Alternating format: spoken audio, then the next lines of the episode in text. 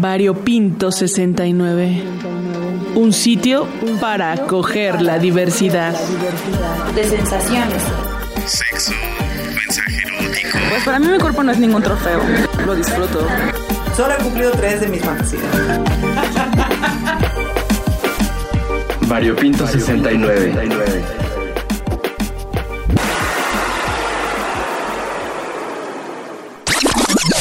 Yo soy Eli Cruz, colaboro actualmente con la Organización Internacional para las Migraciones en México. Soy coordinador de la oficina de terreno de la OIM en Tenosique, en Tabasco. Nuestro trabajo es en el estado de Tabasco, en la parte norte de Chiapas y en el sur de Veracruz. Y también colaboro como asistente de proyecto en el programa regional sobre migración, que está enfocado justo a fortalecer capacidades de autoridades gubernamentales en México, de organizaciones de la sociedad civil y bueno, de cualquier otro actor relevante que consideremos pues para la gestión cada vez más humana, ordenada de la migración en nuestro país. Sin duda, la región sur es una de las que concentra mayores flujos de personas migrantes y dentro de estas muchas personas que vienen con múltiples retos, con muchas caracterizaciones y por supuesto personas de la comunidad LGBTIQA que se encuentran migrando desde hace muchos años en nuestro país considerar la migración como algo homogéneo, que solamente hablamos de los migrantes, invisibiliza muchísimas necesidades de protección, situaciones de vulnerabilidad.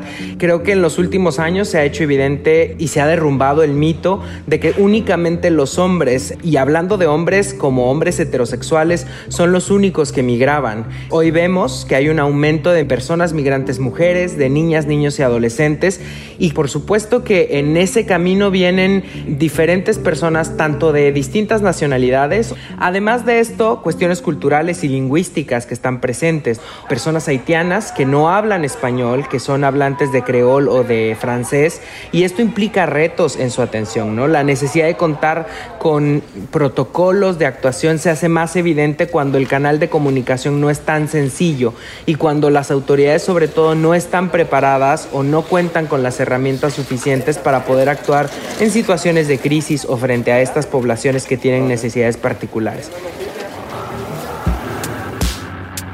Y en el caso de las personas LGBTIQA, definitivamente el reto lo complejiza todavía más. No es lo mismo que un hombre heterosexual migre que lo haga una mujer trans. No están expuestos a los mismos retos o a las mismas circunstancias de violencia. Una persona que está en un tratamiento de hormonización, por ejemplo, y que lo tiene que dejar en su país de origen, durante el tránsito o la migración, pues se ve en retos de acceso a salud.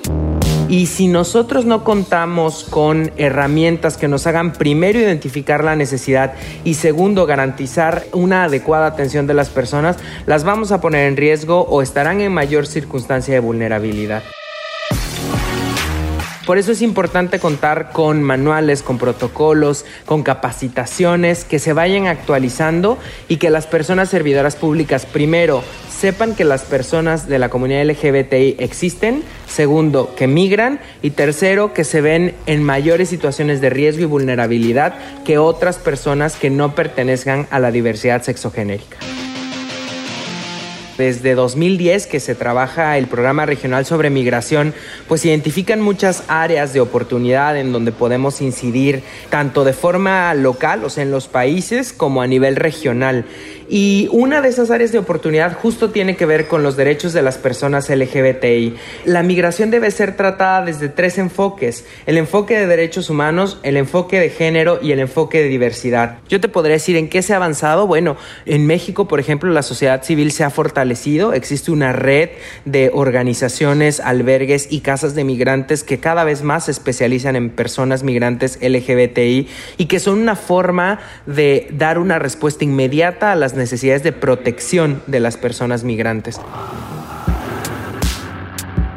justamente hay nuevos retos, ¿no? O sea, por ejemplo, atención psicosocial con un enfoque hacia personas migrantes LGBTI es un tema que no está siendo todavía del todo cubierto, que se necesita fortalecer. La población LGBTIQA más migra por el hecho de ser. O sea, creo que sí hay que ser muy claros por el hecho de tener orientaciones, identidades y expresiones sexogenéricas diversas. Desafortunadamente sigue siendo una de las razones.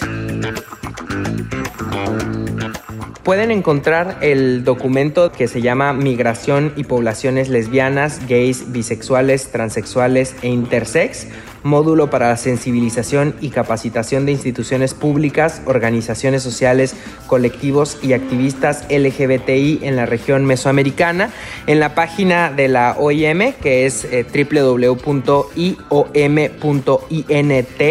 y ahí bueno pueden encontrar la página de México, pero al ser un documento regional está en todas las páginas de la región mesoamericana, valga la redundancia, y pueden encontrar muchas más herramientas que OIM ha trabajado. De hecho tenemos una plataforma eCampus, ustedes pueden entrar también a www.ecampus.iom.int y ahí viene por ejemplo un curso especializado sobre migración y poblaciones lesbianas, gays, trans e intersex. Es completamente gratuito y libre porque a lo que nosotros apostamos es a que las personas conozcan cada vez más los derechos de las personas LGBTI y los derechos de las personas migrantes. Entonces, nunca está de más que todas y todos pues nos podamos capacitar en la materia.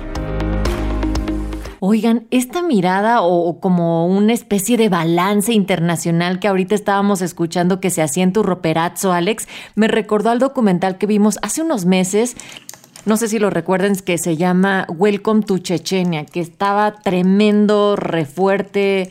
Hijo. Ay, claro que me acuerdo, estuvo súper fuerte, ni lo terminé de ver y esa noche ni pude dormir, o sea, como del estarle dando vueltas y vueltas a lo que pues nos cuenta, son historias muy fuertes. Sí, también me acuerdo que justo Rumi no pudiste ni siquiera terminarlo de ver. Ay, no me exhibas. Mana, pero deja tú que te exhiban, sino más bien hay que recordar y, y aunque uno no quisiera, ¿verdad? Porque estuvo re fuerte, pienso en el que hay que seguir nombrando y recordarlo e incluso pasarlo ahí con la banda, la recomendación, porque a mí también me ha pasado que hasta la fecha no tengo estómago, no tengo corazón, cabeza para avanzar en estas escenas reales, ya sabes, ¿no? Las de los videos que estaban tomados de denuncias en internet y de unas violencias que estaban bien macabras. Ay, no, mano, me, acuerdo y me da algo. Ah, ya sé, sí, pero em, ¿en qué parte es de la que justo te recuerda este documental? Con este roperazzo. O sea, ¿qué te, ¿qué te detonó que le estabas escuchando y de pronto? O sea, mira, yo aquí con el calendario de la Cris. Ya, ya, ya. El calendario de la Cris, yo echándome mi cereal y viendo siempre todas sus fechas ahí que tiene anotadas así, variopinto, pum, efeméride, ahí estaba.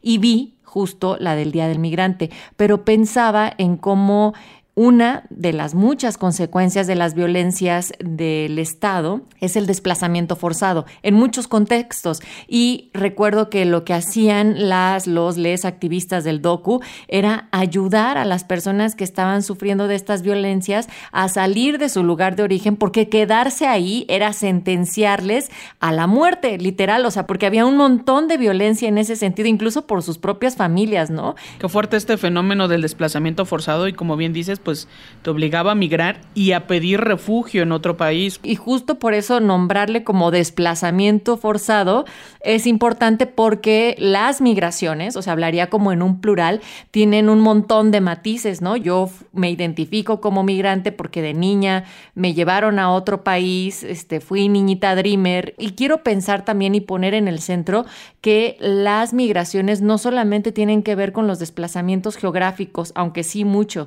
sino que los seres humanos estamos migrando constantemente, sí de espacios, pero también de estados mentales, de muchas otras cosas que tienen que ver con transitar, con transformar, con moverse y que las catástrofes naturales, que las violencias económicas, que las limitaciones de los derechos humanos de manera sistemática también obligan a las personas a tener que dejar sus hogares y no es por gusto y no es para turistear, sino es algo que les obliga, que les fuerza a hacerlo. Ay, mana, sería interesante, fíjate que nos compartas la historia ahora que estemos grabando el podcast. O sea, no te quiero forzar, no sé, tú piénsalo. Era, mana, si sale, que salga. Si no, que más bien nos puedan contar la historia quienes nos van a estar acompañando para poder darles voz y este micrófono de nuestro departamento. Así es, pues no se diga más muchachos, yo creo que con ese tono, ¿verdad? Y en este ánimo, pues ya vamos empezando la grabación.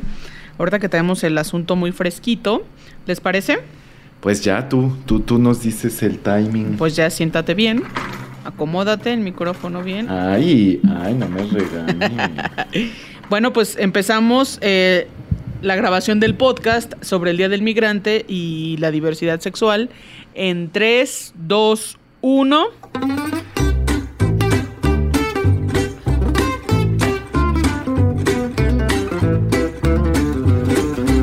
Buenas, buenas, excelentes noches estén pasando. Bienvenides a su departamento de la calle Vario Pinto número 69. Porque esta noche traemos un tema que sin duda nos llevará a la discriminación múltiple, porque hablaremos de la migración con pretexto, ¿verdad?, del Día Internacional del Migrante.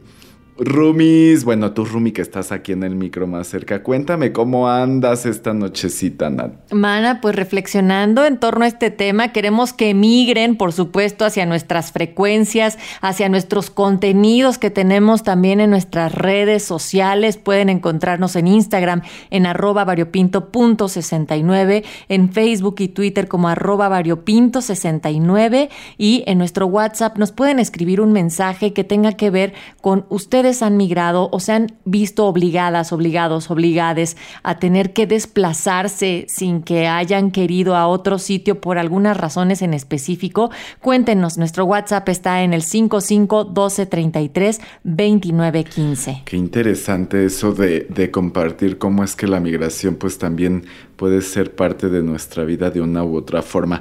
Pero sin más, cuéntanos, Natalia, ¿quién tenemos el día de hoy para el podcast? Mana, yo dije, mira, nuestra mirada y nuestros micrófonos tienen que estar orientados hacia el sur. Y por eso nos vamos con nuestra mana hasta El Salvador. Ashley del CID va a estar acompañándonos de manera remota. Ella es vicepresidenta de la comunidad LGBTTIQA más y todos los que se le sumen al acrónimo de la ciudad de Santa Ana de El Salvador. Bienvenida, querida Ashley, ¿cómo estás? Hola, hola, ¿qué tal? Buenas noches. Pues mira, tú trabajas, haces un activismo muy importante en una de las ciudades que también son claves cuando hablamos sobre migración, sobre desplazamientos forzados también hacia distintas partes, muchas veces hacia México, otras tantas persiguiendo el sueño americano, pero en este sentido queremos que nos cuentes primero cuál ha sido tu experiencia trabajando con la propia comunidad migrante. Te cuento que ha sido bastante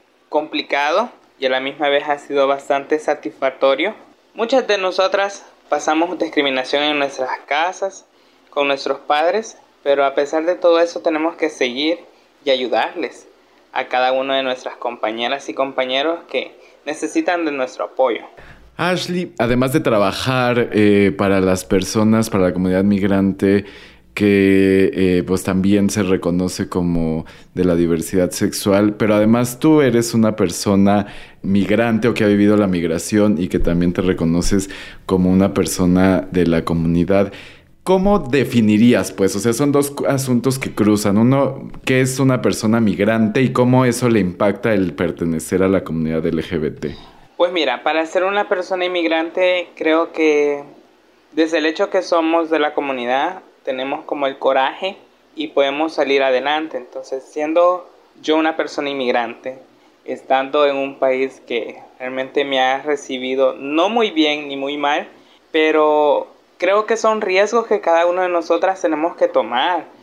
Creo que estamos como en el limbo de poder decir yo puedo, yo quiero hacer eso, yo sí tengo la capacidad de poderlo hacer a pesar que las demás personas no quieren que uno sobresalga en, cuestión de progresar en la vida. Ashley, y también hemos planteado, por ejemplo, que a veces la comunidad migrante o la comunidad o personas que se ven desplazadas por algunas circunstancias tienen varios factores en contra y tienen incluso varias violaciones de derechos humanos. Ustedes en donde están trabajando, ¿cómo han podido apoyar? ¿Qué es lo que ven que se ha necesitado de manera más prioritaria o más urgente para la comunidad migrante? Mira, nosotros tratamos la manera de poderlos llevar a una organización que se llama ASPI Arcoiris Trans, donde les damos el asesoramiento, donde les podemos ayudar para que puedan ellas saber a los riesgos que los vamos a enfrentar siendo inmigrantes.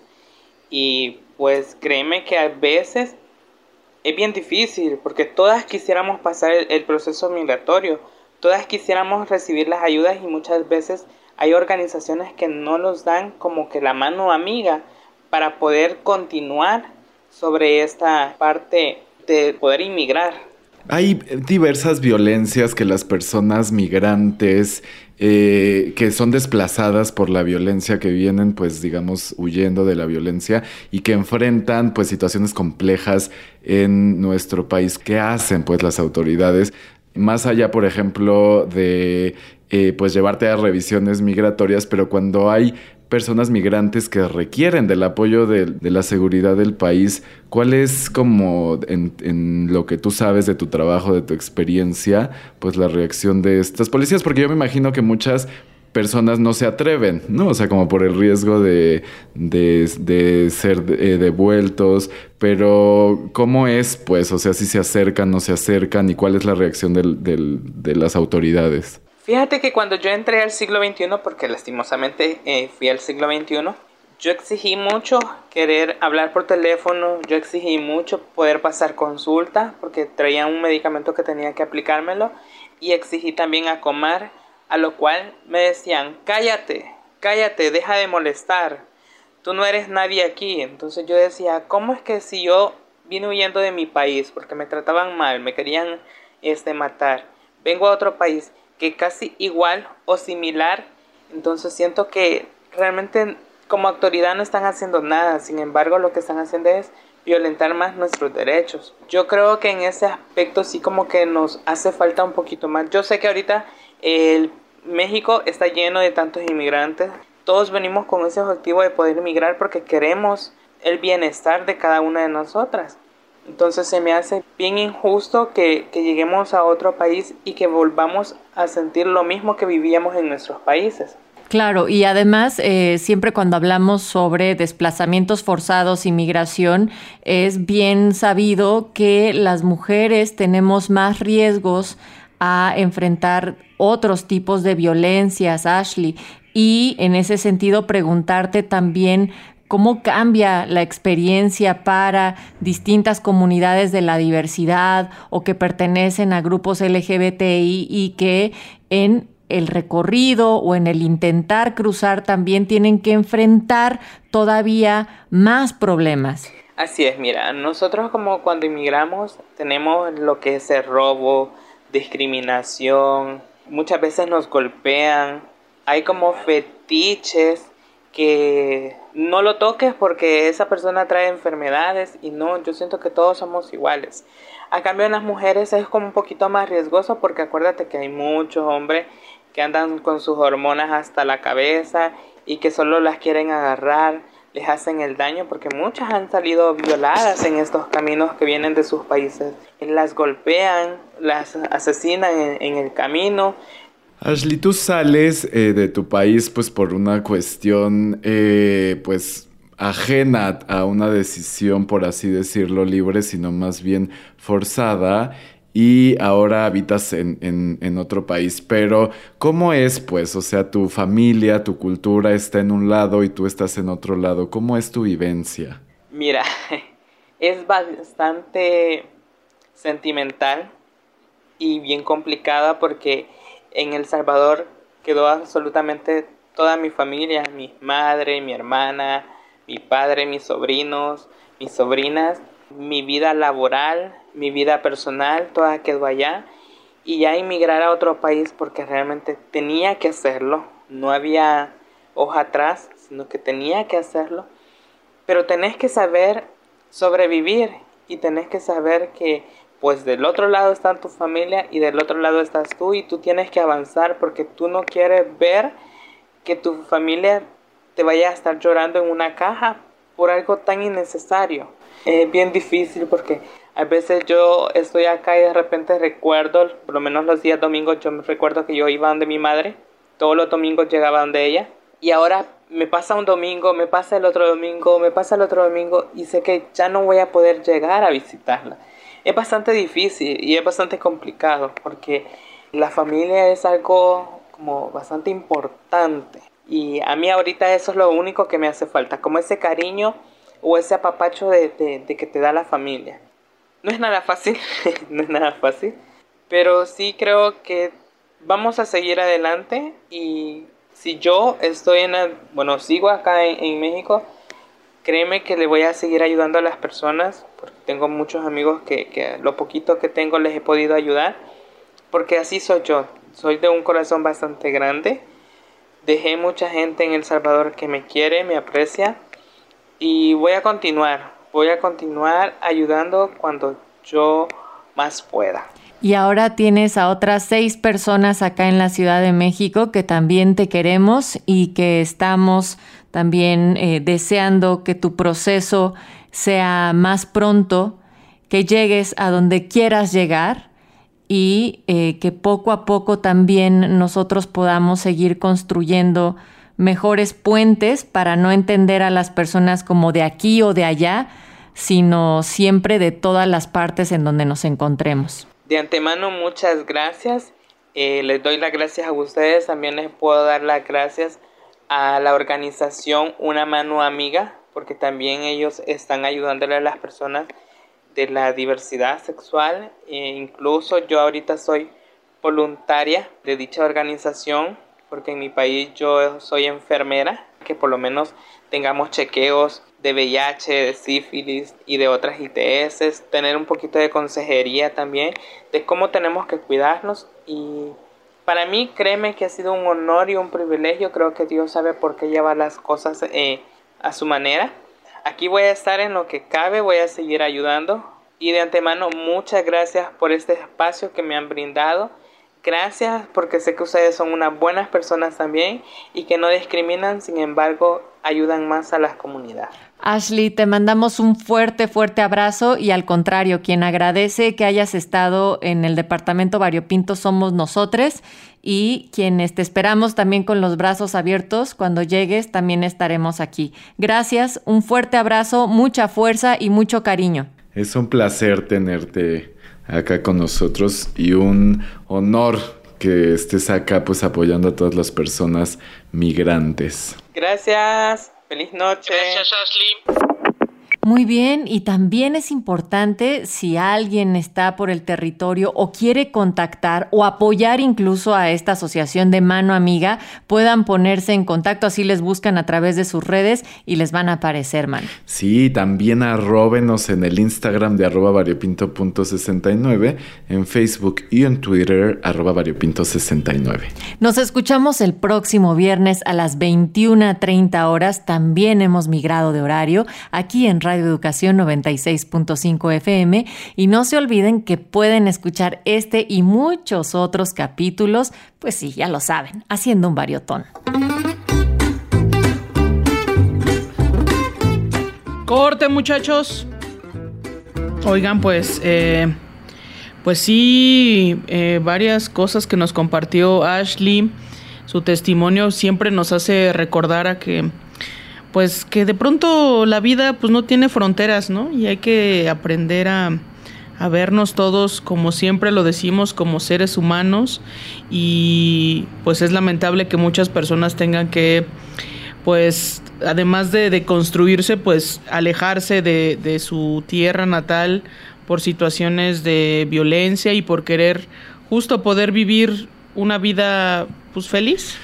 Ay, pero justo yo cuando platicaba sobre, pues, eso, o sea, que sale, eh, pues, forzadamente, por así decirlo, huyendo de la violencia y de pronto, pues, ya está en un lugar seguro y como cuando ya te sientas a meditar como en qué es lo que tienes, qué es lo que se quedó allá y pues ella pensar en los domingos con su familia. Digamos como que la migración además de pasarla pues mal por ser discriminada por la xenofobia, por los malos tratos, también de pronto como todo lo que pasa al interior y eso pues como no se ve, parece que no existe, pero cada persona pues eso, tiene una historia, una familia, tiene todo un, un eh, pues sí, o sea, toda una historia que irnos contando.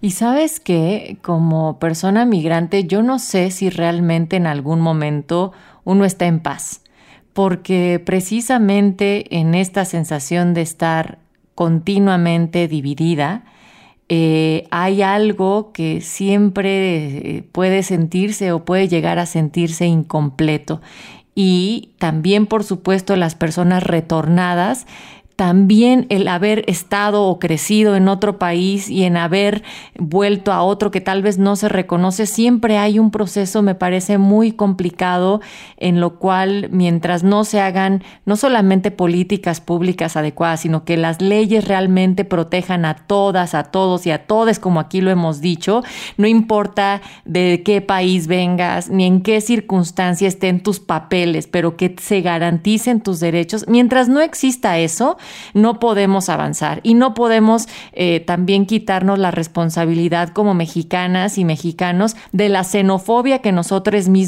hemos implementado, del pensar que una persona migrante nos va a quitar la chamba. Por favor, o sea, nosotros mismos hemos sido un pueblo que ha migrado históricamente a los Estados Unidos. Yo decía que la humanidad, esa es nuestra historia. Entonces, creo que también que sirva eh, eh, la conversación para reflexionar cómo estamos viendo, incluso criticando, cuando escuchamos noticias de las caravanas y sobre el acontecer en nuestra frontera sur. Y entonces a partir de ahí también deconstruyamos y hagamos algo en nuestro campo de acción. Aquí en la Ciudad de México también eh, hay centros de apoyo para migrantes que han estado llegando y siempre se puede seguir trabajando. Claro, nuestra historia está con puesta por la migración. Los mexicas llegaron de Aztlán. Pues justo buscando eh, la tierra prometida. Pero esa es otra historia.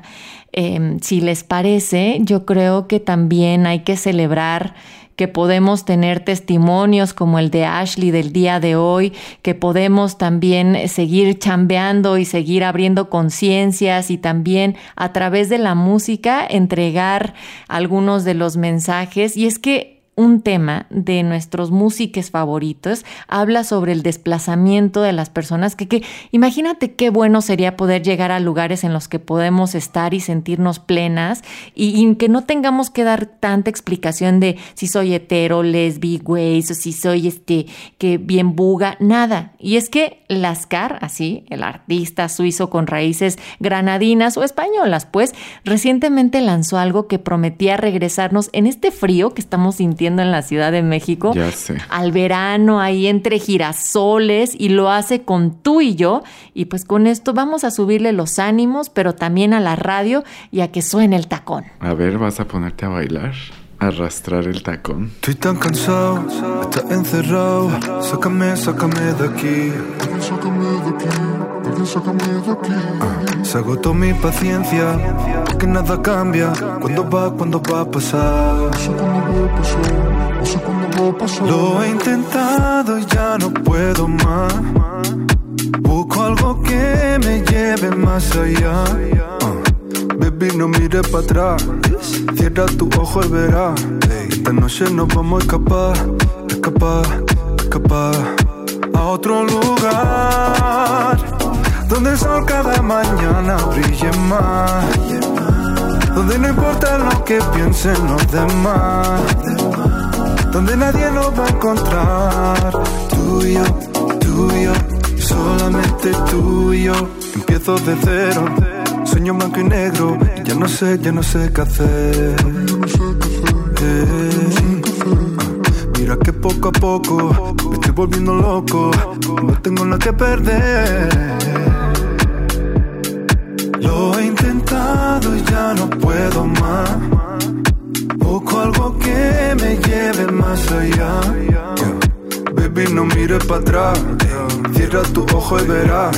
Esta noche nos vamos a escapar, escapar, escapar. A otro lugar. Donde el sol cada mañana brille más. Donde no importa lo que piensen los demás. Donde nadie nos va a encontrar. Tú y yo, tú y yo. Solamente tú y yo un lugar donde somos libres y ganan la verdad. Donde no hay condena y puedo respirar. Donde nadie nos va a encontrar. Tú y